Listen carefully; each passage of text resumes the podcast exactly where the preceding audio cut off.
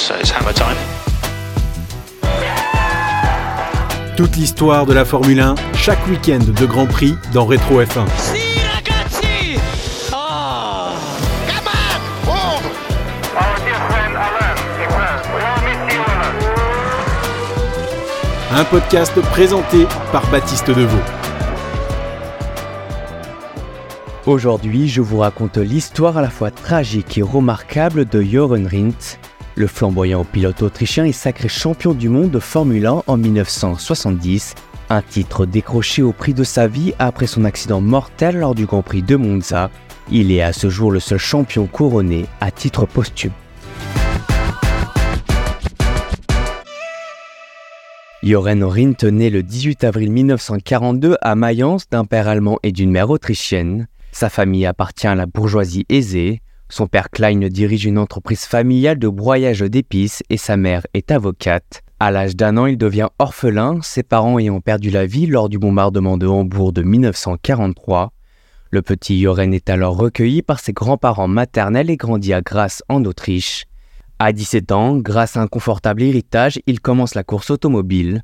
Ce fou de vitesse pilote d'abord de manière sauvage dans les environs de Grasse avec son ami d'enfance Helmut Marko, puis de manière officielle dans des compétitions de voitures de tourisme.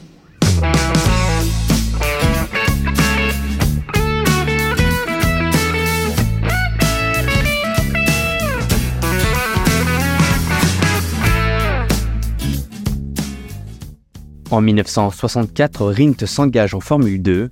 Il parvient pour cela à acheter une Brabham avec le soutien de Ford Autriche. Pour sa première course à Mallory Park en Angleterre, il bluffe la concurrence. Aidé par son coéquipier Denis Hulme, il signe la pole sur un circuit qui lui est alors inconnu et décroche lors de la course une troisième place. Quelque temps plus tard, lors du London Trophy à Crystal Palace, il obtient sa première victoire devant Graham Hill en personne. Pas de doute, ce jeune Joren Rindt était ébouré de talent. Fin 1964, le moment est venu pour lui de passer en Formule 1. Il participe à son Grand Prix national au volant d'une Brabham BMR de l'équipe Rob Walker. A new event on a new circuit, the airfield of Zeltweg, which was to say the least very rough. Pour la première fois de son histoire, l'Autriche organise une épreuve classée au championnat du monde de Formule 1. C'est la septième des dix épreuves inscrites au calendrier 1964 et la bataille fait rage en tête entre Jim Clark et Graham Hill. Mais ce Grand Prix d'Autriche organisé de briques et de broc ne permettra pas aux pilotes d'exposer tout leur talent. En effet, la course se déroule sur l'aérodrome militaire de Zellweg, perdu au milieu des montagnes de Styrie. Le tracé de 3200 mètres de long en forme de L inversée, comprenant deux longues lignes droites parallèles et quatre virages, est simplement délimité par des bottes de paille. La tour de chronométrage et les officiels sont logés dans un bus à impérial londonien spécialement affrété pour le Grand Prix. Quant au stand, ils sont montés à la dans la nuit, planches de bois sur tubes d'acier. Il est clair qu'à notre époque, une telle organisation ne pourrait pas être envisagée une seule seconde, mais nous sommes en 1964 et les habitués de ces courses ont vu bien pire.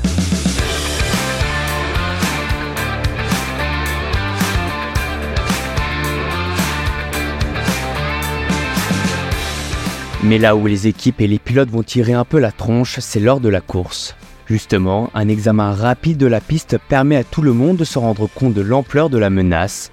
Les dalles de béton bosselé de l'aérodrome sont plus ou moins disjointes. C'est peu gênant pour les avions militaires mais dévastateur pour les fragiles Formule 1. De façon prévisible, la course bien qu'animée se résume à une litanie de casse mécaniques, affectant principalement les suspensions des voitures.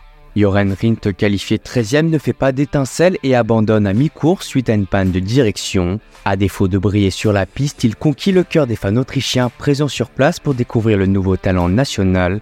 Le Grand Prix d'Autriche 1964 est remporté par Lorenzo Bandini alors chez Ferrari. L'Italien ne s'est pas montré des plus véloces ce week-end, mais a su préserver sa voiture afin de profiter de la faillite des leaders. Lorenzo Bandini won the race from Richie Ginther's BRM, after all the other front runners had fallen out, with various breakages caused by the rough circuit. Joren Rindt, qui a épaté le monde du sport automobile en 1964, voit l'année suivante la prestigieuse équipe Cooper l'engager comme pilote officiel. Mais en 1965, l'équipe de John Cooper n'est plus que l'ombre d'elle-même. La nouvelle voiture, la T77, poussée par le vieillissant moteur Climax, n'est pas vraiment à la hauteur. C'est en fait une année de transition pour Cooper qui cherche un repreneur pour 1966. Dans ces conditions, Joran Rindt apprend dans la douleur et ne termine que très rarement les courses. Mais l'Autrichien n'hésite pas à bousculer ses ingénieurs en se plaignant violemment de sa piteuse monoplace. Quand il ne descendait pas de sa voiture en l'insultant en allemand, on savait que ça ne s'était pas trop mal passé, ironise John Cooper, fondateur de l'écurie éponyme. En 1965, il ne marque que 4 maigres points, au Nürburgring où il obtient une belle quatrième place et à Watkins Glen où il se classe sixième. Parallèlement, Joran Rindt brille en voiture de sport. Il remporte les 24 heures du Mans pour le compte du North American Racing Team, l'équipe de Luigi Cinetti qui engage des Ferrari 250. Alors que les chronos viennent de passer le cap des 24 heures, la 250 LM, engagée par la North American Racing Team et pilotée par Grégory Rindt, enlève la 33e édition des 24 heures du Mans. Dumais-Gosselin, les grands malchanceux sont deuxième, Mérès Burlis troisième, trois Ferrari aux trois premières places. Les saisons 1966, 67, 68 sont une longue litanie d'abandon pour l'Autrichien, encore et toujours privé de victoires en Grand Prix. C'est alors que la prestigieuse écurie Lotus lui tend les bras pour la saison 1969. Bernie Ecclestone, son manager, le pousse à accepter la proposition de Colin Chapman. Piloter aux côtés du grand Graham Hill dans l'équipe de son ami Jim Clark est une offre qui ne peut se refuser. Mais sa femme Nina Rindt est réticente à cette signature. Elle sait que Colin Chapman construit des voitures certes rapides mais fragiles qui peuvent à tout moment se transformer en cercueil pour les pilotes Lotus. Joran Rindt hésite mais accepte finalement motivé par un gros salaire et par la voiture qui lui est promise. Une voiture enfin capable de lui offrir des victoires et un titre de champion du monde.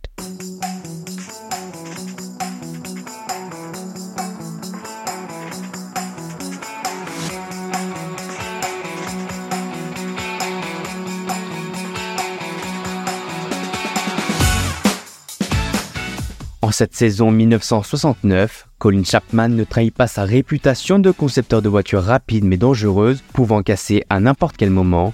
Après un abandon à Caliami en Afrique du Sud, Joran Rindt signe la pole en Espagne sur le circuit de Montjuic Park. Situados por orden según los tiempos de los entrenamientos, se da la salida y los bólidos se lanzan por el circuito.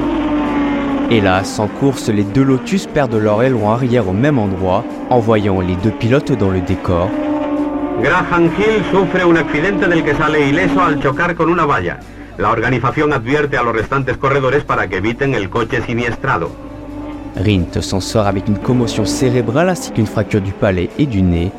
Furieux, l'Autrichien envoie de son lit d'hôpital une lettre à la presse dans laquelle il dénonce les ailerons surdimensionnés et la politique du marche aux crèves menée par Colin Chapman. C'est dans cette situation de tension et de frayeur qu'il songe à se retirer de la F1 pour se lancer à fond dans les affaires, un domaine où il se sent performant. Mais avant, il aspire à décrocher les victoires qu'il attend depuis trop longtemps, et ce titre qu'il sait apporter de son talent, il en fait la promesse à Nina. Une fois tout cela obtenu, il raccrochera. Il atteint son premier objectif de la saison sur le tracé américain de Watkins Glen. Ayant signé sa septième pole le samedi, Joran Rindt doit battre ferme en course contre Stewart, mais après l'abandon de l'Écossais, il n'a plus d'adversaire à sa mesure. Il ne lui reste plus qu'à espérer que sa machine tienne jusqu'au bout, c'est ce qu'elle va faire. Il remporte alors enfin sa première victoire en Formule 1 à 27 ans, mais toujours caustique, il se souvient surtout des occasions qu'il a manquées à cause de la piètre fiabilité des Lotus. Il est exact que la voiture a tenu pour une fois.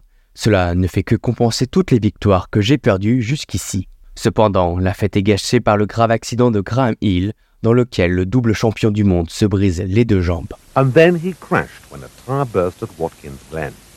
His legs were crushed and Chapman wanted him to retire. Hill refused and came back with Rob Walker's privately entered Lotus 49 in South Africa.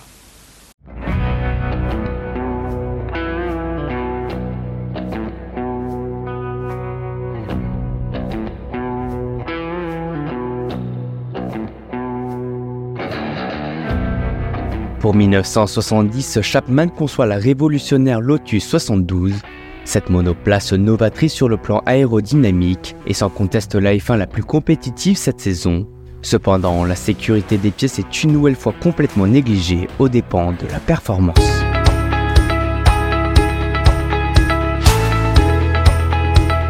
Comme annoncé par les spécialistes, Jochen Rindt domine les débats lors de la saison 70 et se place rapidement en tête du championnat du monde. À la veille du Grand Prix d'Italie, l'Autrichien totalise 5 victoires en 9 courses et grâce à une avance de 20 points, une victoire à Monza lui assurait déjà la couronne mondiale. Un soulagement pour celui qui espère en finir au plus vite avec la corvée du titre mondial et en finir avec un sport qui l'exaspère à force de lui voler quelques-uns de ses meilleurs amis, la consécration puis la sérénité d'un bonheur familial et professionnel loin de la peur, loin de la Formule 1.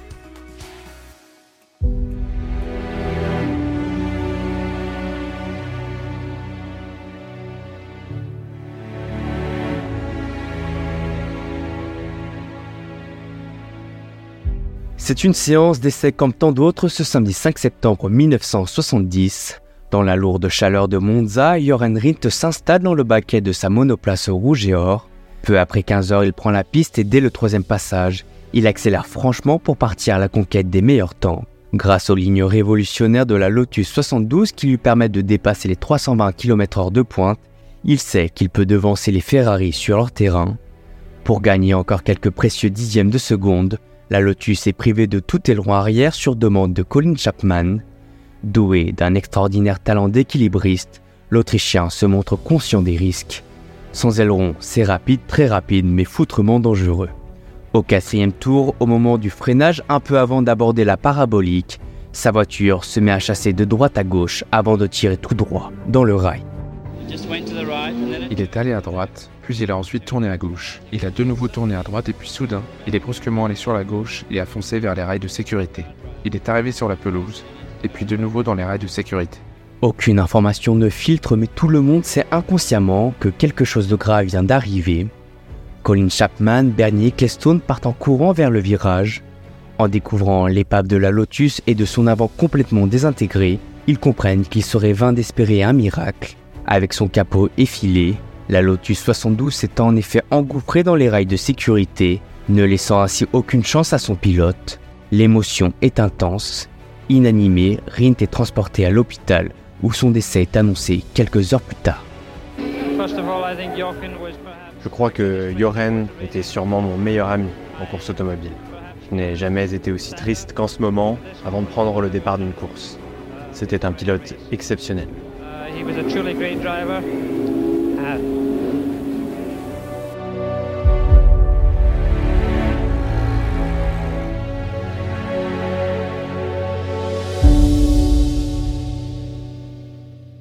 La cause de l'accident n'a jamais été résolue. La thèse qui prévaut est une défaillance dans le système de freinage de la Lotus, une rupture de l'axe qui reliait les roues au frein. Colin Chapman et Lotus seront traînés en justice pour homicide involontaire, mais l'affaire fut vite enterrée. Lotus se retire du Grand Prix d'Italie et ne participe pas à la manche suivante au Canada. Jackie X peut alors mathématiquement être sacré champion du monde, mais comment le Belge peut-il se battre contre un fantôme?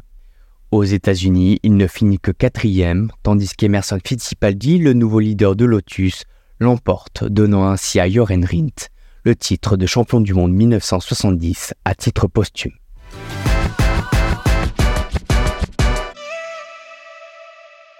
Si cet épisode vous a plu, n'hésitez pas à le partager et à le noter. On se retrouve la semaine prochaine pour le Grand Prix de Grande-Bretagne. À bientôt.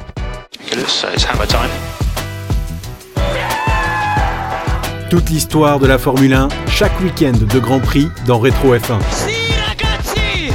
Ah! Come on! Move! Our dear friend Alain, he says, we all miss you,